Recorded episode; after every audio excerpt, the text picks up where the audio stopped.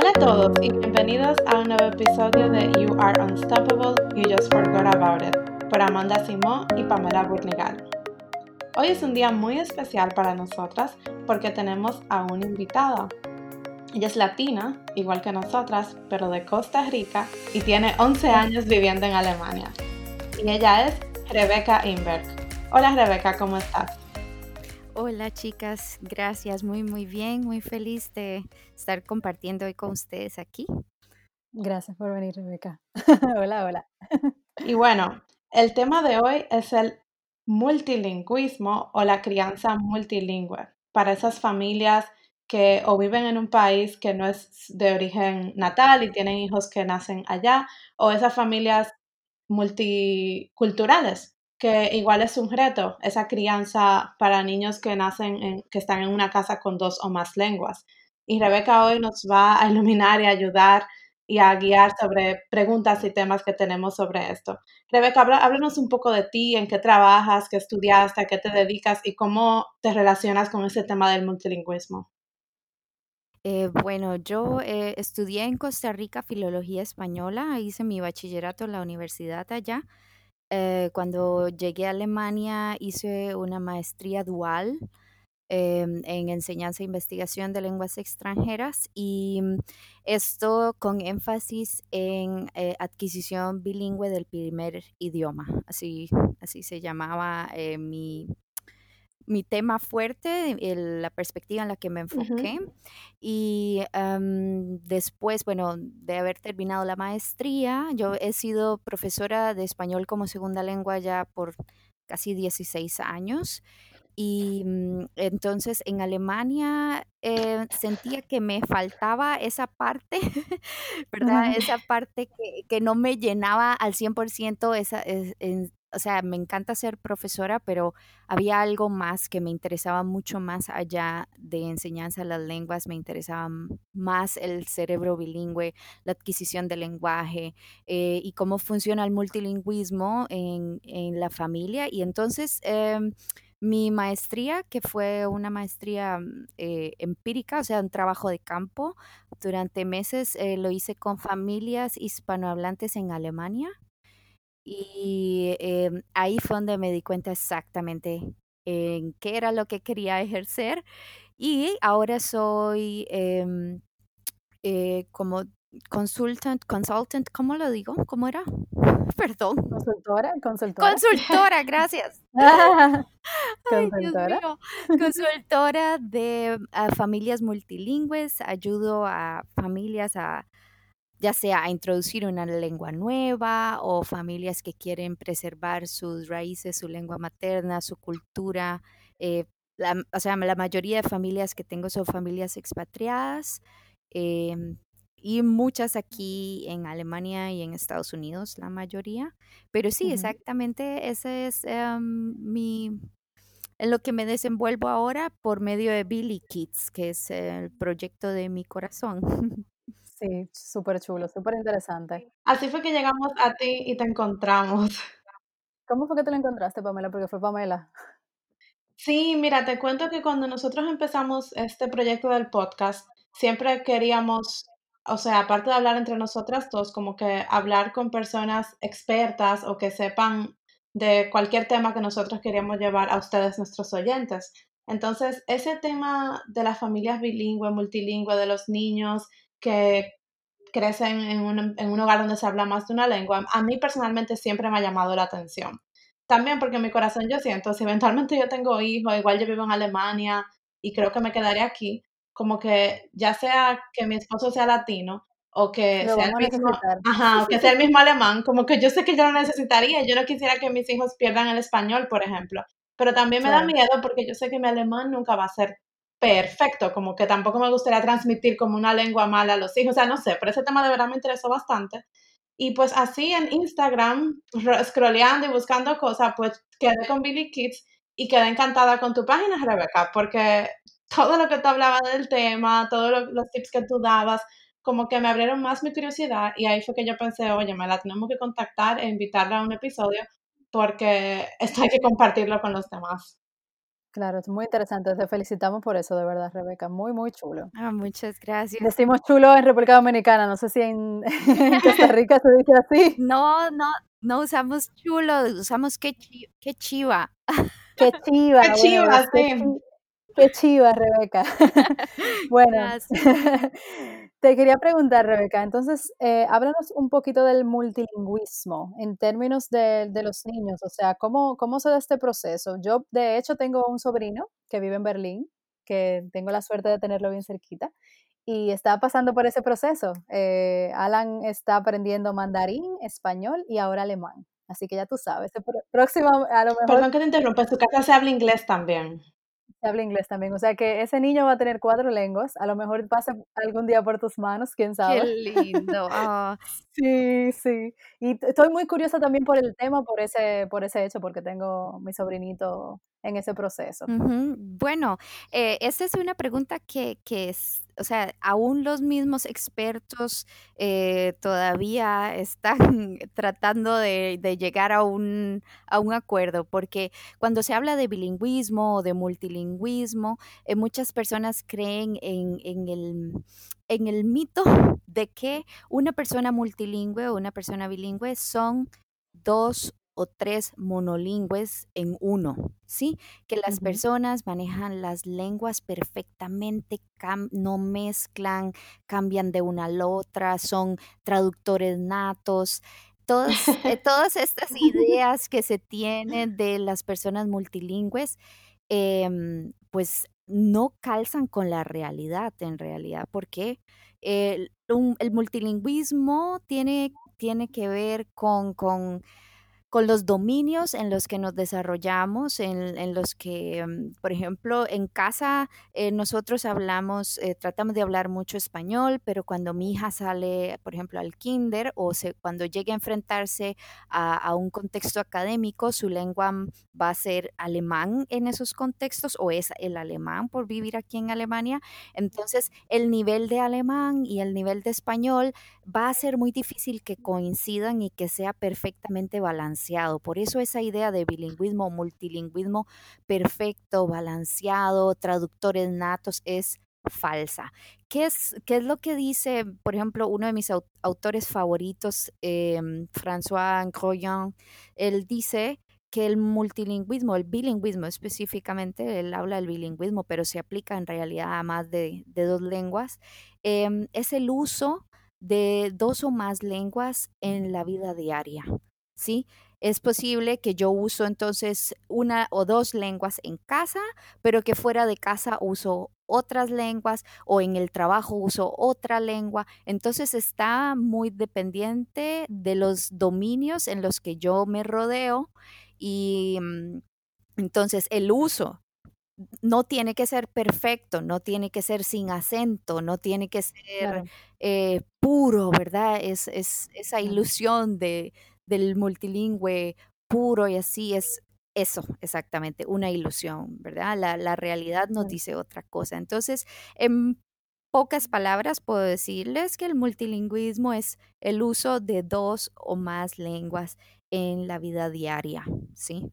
O sea, saber claro. desenvolver en esas lenguas eh, manera, o sea, para que la comunicación sea efectiva. Claro, claro, que no importa si es perfecto, ¿no?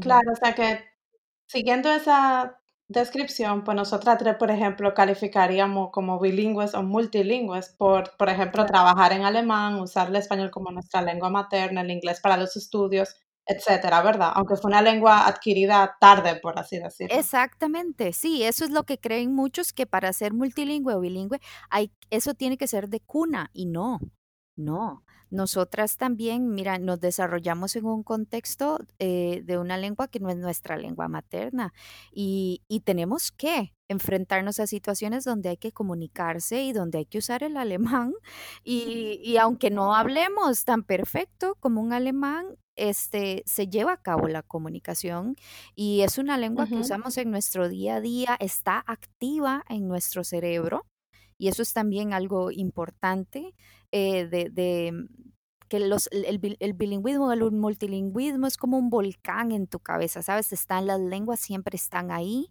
encendidas, por decir así, em, y vienen a, a, a ayudarnos en los contextos específicos en que las necesitamos. Entre nosotras, si nosotras tres estamos juntas tomándonos un café, ustedes son latinas, obviamente yo voy a hablar en español, pero yo sé que ustedes hablan alemán. Entonces, es muy probable que cuando yo hable de algunos contextos que tienen que ver como eh, Amt, Finanzamt, y ahí me va a salir el alemán yo voy a usar, pero yo sé que ustedes me entienden porque son personas bilingües. Entonces mi cerebro dice, tranquila, Rebeca, aquí puedes usar más de dos lenguas. Pero cuando hablo con mi mamá de esos temas, claro que voy a usar Ministerio de Finanzas o sí. Claro, y eso mismo pasa con los niños, Rebeca. Exactamente. sí. Y ellos son los más pragmáticos que hay. Sí, entonces en ese sentido, em, eh, por supuesto, que eh, van a mezclar las lenguas y eso no es señal de confusión, al contrario, eso es señal de que el cerebro tiene dos o más sistemas en su, en su cabeza, o sea, que el niño tiene dos o más sistemas guardados y que em, los, los usa, que están activos y eso es aplaudir en realidad. Y es una manera de cómo relacionan, a mí me, me fascina ese tema, o sea, y lo estoy viendo, como ya mencioné, en la vida diaria con mi sobrino, de cómo conecta, por ejemplo, los números, que puede decir los números en mandarín, en inglés, en alemán. Yo digo, wow, o sea, cómo él conecta la combinación de números 85 o 90 y lo dice en inglés, en alemán, y cómo sabe que el mismo número significa, tiene nombres diferentes en diferentes idiomas, que puede, es increíble. Sí, y eso es lo bueno, que imagínate que el conocimiento adquirido en una sola lengua se traspasa ese mismo conocimiento a dos o tres o más lenguas. Entonces, es, em, no, nunca, va, nunca va a ser una pérdida. O sea, a nivel cognitivo pasan muchas cosas buenas y en realidad ahí es una de las superventajas que tenemos las personas eh, bilingües o multilingües, que nuestro, nuestro cerebro funciona un poquitito diferente al, al cerebro de una persona monolingüe. ¿En qué sentido lo dices, Rebeca? En el sentido, digamos, hay una cosa que se llama control ejecutivo, que es una parte del cerebro que para los bilingües eh, o multilingües está muy, muy activa y muy desarrollada y esa es la forma en cómo nosotros trabajamos la información. Es decir, el bilingüe está acostumbrado a enfrentarse a situaciones donde tiene que decidir eh, cuál, es la, cuál es la lengua que tiene que tener más activa y cuál es la que debe, como decir así, apagar. Entonces, esta, este enfrentamiento a estas diferentes situaciones hace que mm, en otros procesos cognitivos el bilingüe tenga la capacidad de enfocar su, atención en, las, en la información que es realmente relevante y desechar la información que no es relevante. Entonces, para ponerles un ejemplo, a los niños les dijeron, les dieron una caja de galletas, ¿sí? En niños monolingües y niños bilingües y les preguntaron qué hay en esa caja de galletas. Pues los dos grupos dijeron, hay galletas. O sea, ¿qué hay en esa caja? Perdón, hay galletas, dijeron.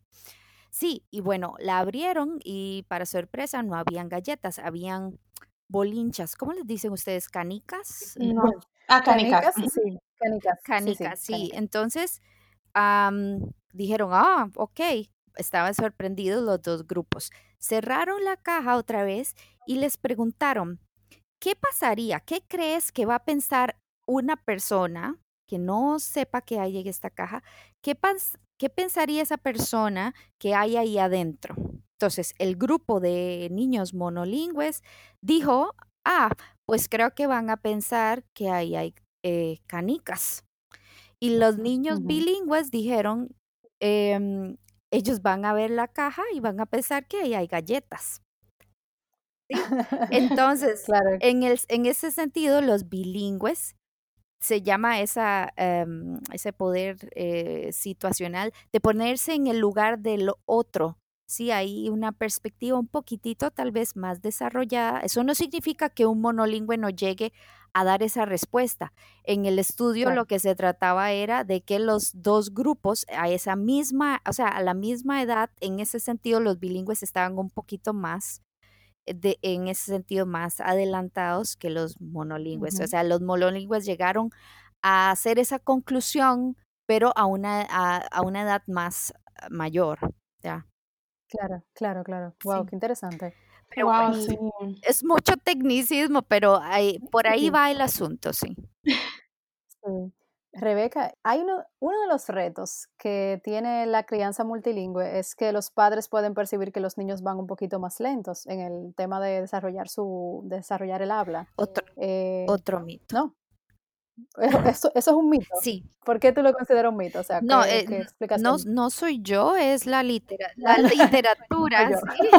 El bilingüismo no, o sea, los niños bilingües y los niños eh, monolingües empiezan a producir sus primeras palabras a la misma edad.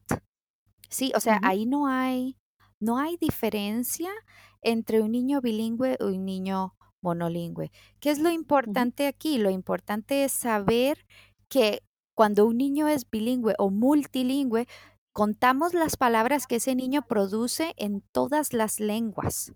No nos quedamos con las palabras que, dice en una sola lengua.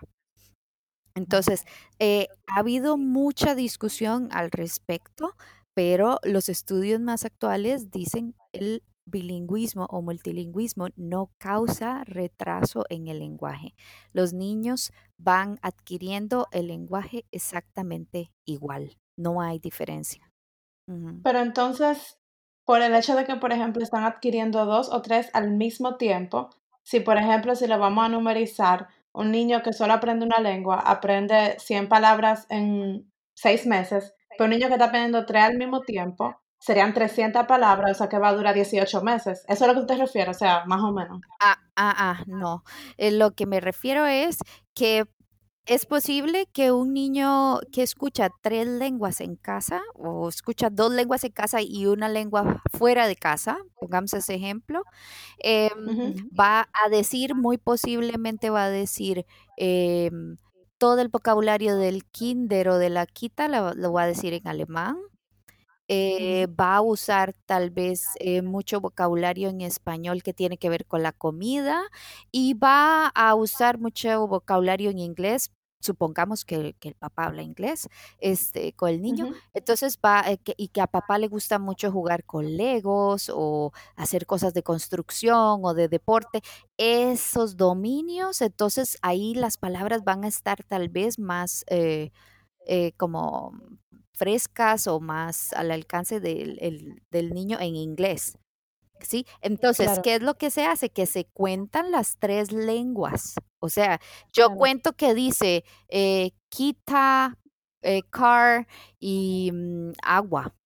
Y esas son tres lenguas. Tal vez, ah, tal vez dice eh, también, perdón, poniendo este otro ejemplo, él dice vasa, agua y water. Se cuentan tres palabras, pero no necesariamente, como les decía al principio, es que ese niño va a tener el mismo vocabulario en alemán que en español o en inglés. Claro. Porque depende del contexto en el que lo en el, que hable la lengua. Exactamente. Si es un niño que es un, por un niño monolingüe, un niño monolingüe que habla en las tres, o sea, en esos tres contextos la misma lengua, por supuesto que ese niño va a tener todas esas palabras eh, muy bien en una sola lengua, pero puede ser que el monolingüe no.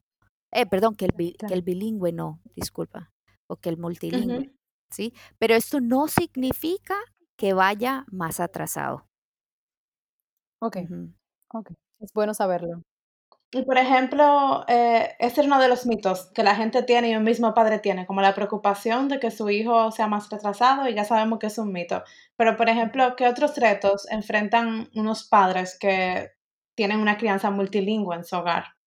Mantener la lengua minoritaria. La lengua minoritaria le llamamos a la lengua que no se habla la lengua o las lenguas que no se hablan en el país donde vivimos.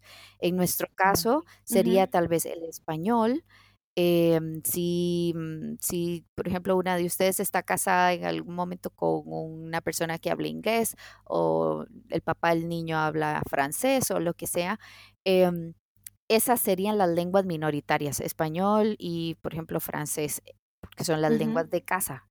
La lengua dominante o la lengua mayoritaria sería el alemán.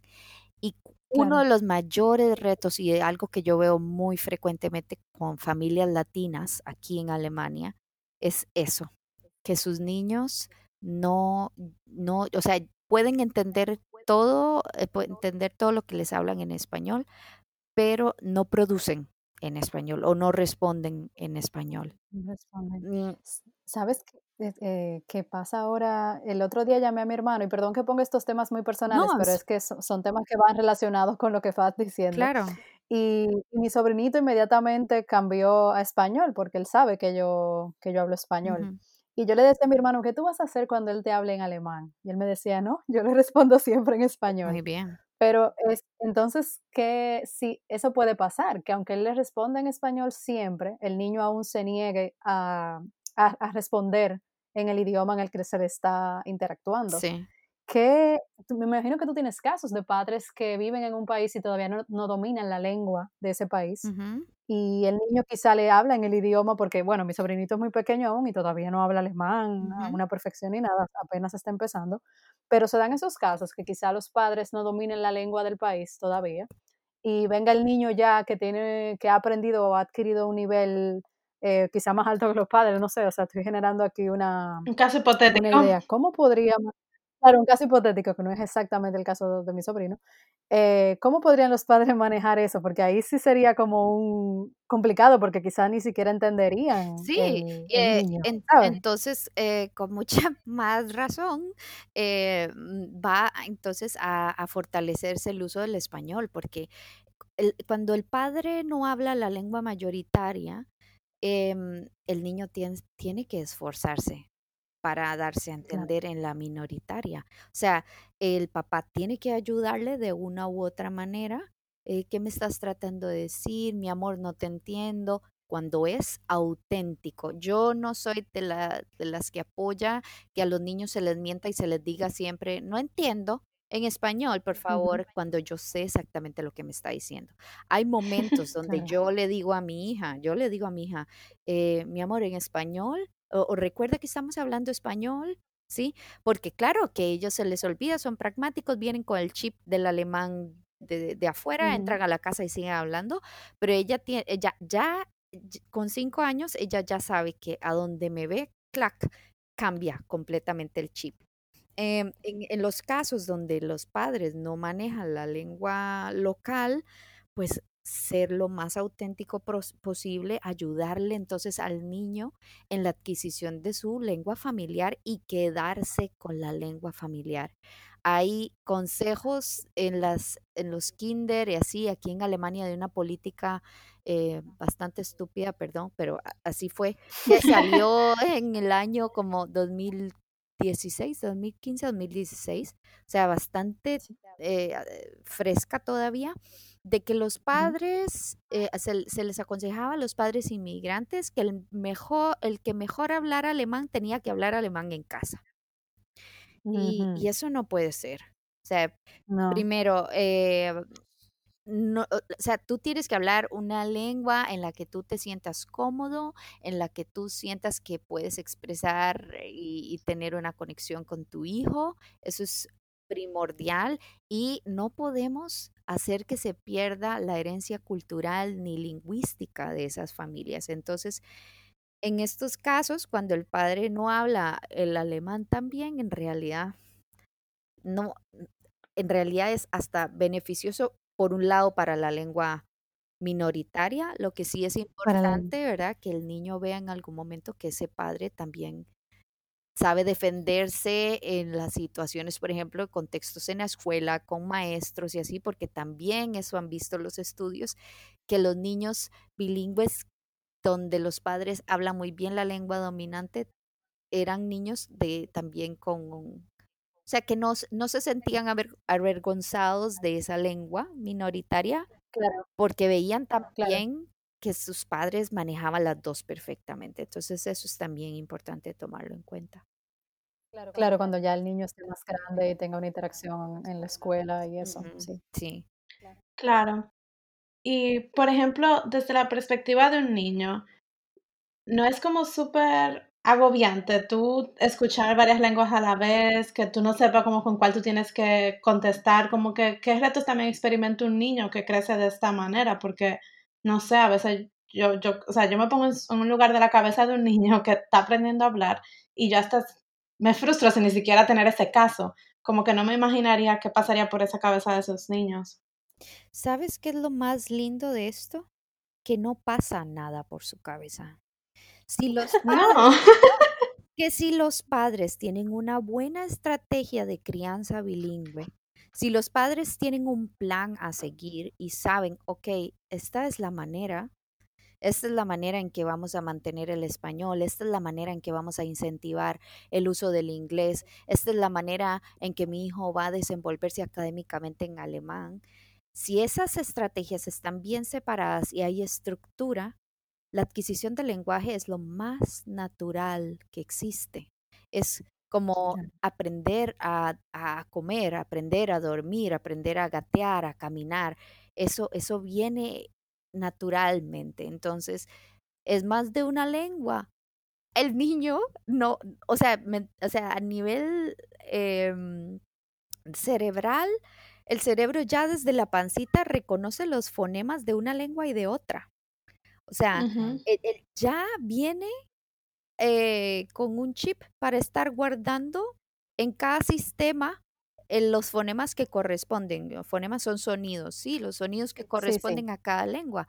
Entonces, no, no hay como un agobio, no es como, por ejemplo, que yo estoy tratando ahí a como sea de que mi hija, que no, no tiene, digamos, eh, padres eh, que hablan eh, francés o así, pero yo quiero que hable francés y yo la meto a clases de francés y, y, y, ella llora porque no quiere ir a clases, porque no le gusta. O sea, ¿me entendés? Esa es otra cosa diferente a Sí. Bueno, yo estoy acostumbrado desde que nací, no conozco otra cosa que escuchar a mis papás hablando lenguas diferentes y que salir de casa al supermercado y escucho a la señora a la caja que también habla diferente. Entonces, es, eso es lo bonito de la adquisición del lenguaje, que es, que es natural, que es inconsciente, ¿sí? Se da. Claro, es que se va dando así natural, como dices. Exacto, exactamente, ¿sí? A, a, diferencia del aprendizaje, la diferencia entre adquisición y aprendizaje es esa exactamente. La adquisición es natural, no es dirigida, eh, es, es subconsciente, digamos, pasa. Eh, y el, aprendizaje es algo más, más consciente, más dirigido. Y claro. Sí. No es como cuando nosotras tuvimos que aprender alemán, que nos estresábamos. Oh, teníamos que hacer X o Y proceso. o las declinaciones, sí. Ay, la declinación. Sí, sí. Ay.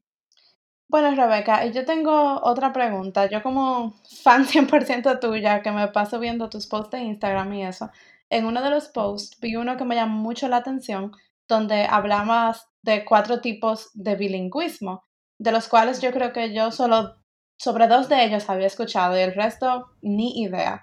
O sea que me llamó mucho la atención y quería traerlo aquí al aire para que los otros nos enteremos también un poco más sobre el tema. ¿Cuáles son estos cuatro tipos eh, de bilingüismos? Y nos puedes dar, por ejemplo, ejemplos de casos en la vida real o de una familia, de un niño, de cómo pudiéramos identificarlos. Eh, bueno, hay muchos tipos de bilingüismo, de verdad, muchos. La categorización es gigantesca. Escogí yo estos cuatro porque son los que conciernen más a las familias expatriadas o a las ¿verdad? a la realidad familiar de, de, las, las, personas que, que, me siguen, que son la mayoría latinos en, en el mundo. y em, ya, eh, lo, yo hablaba ahí del bilingüismo, o sea, dos pares, por decir así, el bilingüismo activo y pasivo y el bilingüismo eh, aditivo y sustractivo.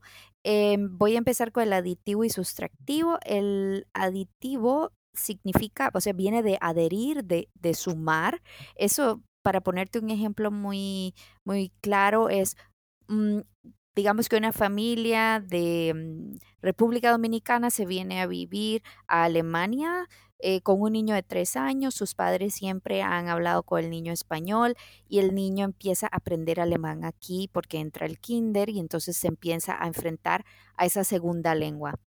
Entonces, aditivo significa bilingüismo aditivo, que el niño sigue desarrollando su español normal en casa y al español se le adhiere el alemán, ¿sí? Eso es bilingüismo aditivo. Entonces, él va a ser un bilingüe, em, o sea, se llama adquisición temprana de la segunda lengua cuando es a partir de los tres años. Ya no se habla de lenguas maternas, ¿sí?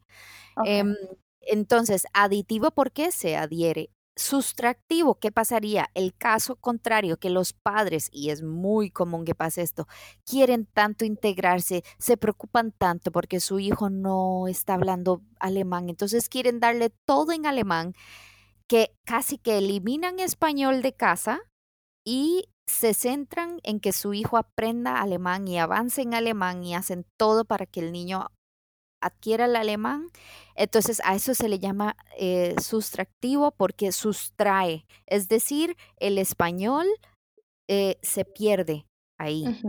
¿sí? Eh, o, sí, claro, o que si no el niño sea, o sea, que, que de verdad el desarrollo del español paró y quedó una persona, o sea, puede ser, llegar a ser una persona adulta que pueda tal vez entender todavía español y ahí viene el bilingüismo pasivo, ¿sí?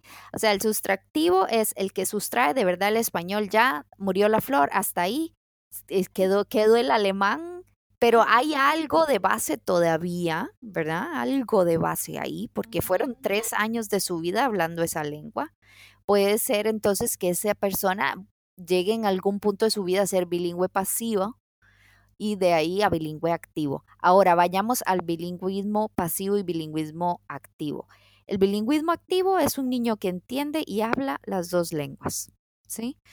El bilingüismo pasivo es un niño que entiende todo en las dos lenguas, pero solo produce en una sola, que es súper común también. Hay fases eso no es un bilingüismo que se queda para siempre. Yo tuve una entrevista en mi Instagram de una chica de República Dominicana, por cierto, yo la admiro muchísimo, es mm, increíble ella, em, que tuvo exactamente con ocho años, creo, no, nueve tenía ella, el hermano siete, no me acuerdo, por ahí andaban. El asunto es que ella vino de República Dominicana, la mamá se casó con un alemán y el papá los obligó o les prohibió hablar alemán, eh, perdón, español, español, en casa.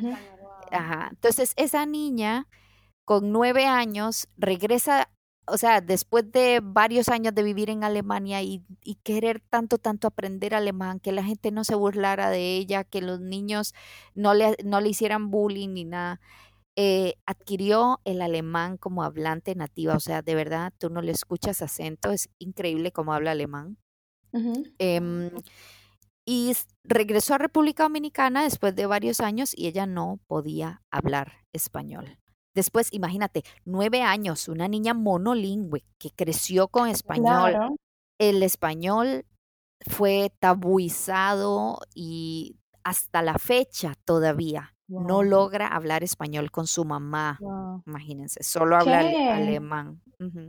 Entonces, el, caso de ella lo pueden buscar en mi perfil, em, en mi IGTV. Eh, el caso de ella, bueno, a mí me partió el corazón porque Nuestras lenguas traen cultura, traen identidad, em, es una parte muy fuerte de, lo que somos, ¿sí? Entonces ella, ella decía en un post mío eh, acerca de no soy de aquí ni soy de allá y cómo manejar el, biculturalismo eh, o el multiculturalismo con los niños, ella decía que le quitaron una parte y que ella sentía que le robaron una parte de su identidad. Y imagínate el caso de ella al ser bilingüe sustractiva, o sea que no podía, no podía hablar español llegó a, entonces a ser eh, pasiva en el sentido que podía entender todo, pero no producía.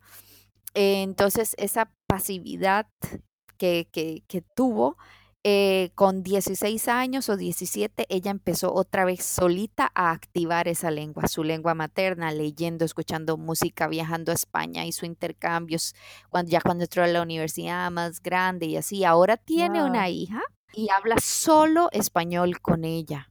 Ella dice que el español es la lengua de, la conexión con su hija. Es Ay, qué lindo. Sí, el mundo eh, de, de, ellas dos. Y mm, y eso es un fenómeno, digamos, ella, me decía, Rebeca, cuando yo empecé otra vez a hablar español, yo tenía como un nivel de una niña. Como una, claro, como de se queda el bilingüismo sustractivo es cuando se queda ese nivel de lengua de niño de tres años, de cuatro años, de nueve años en el caso de ella.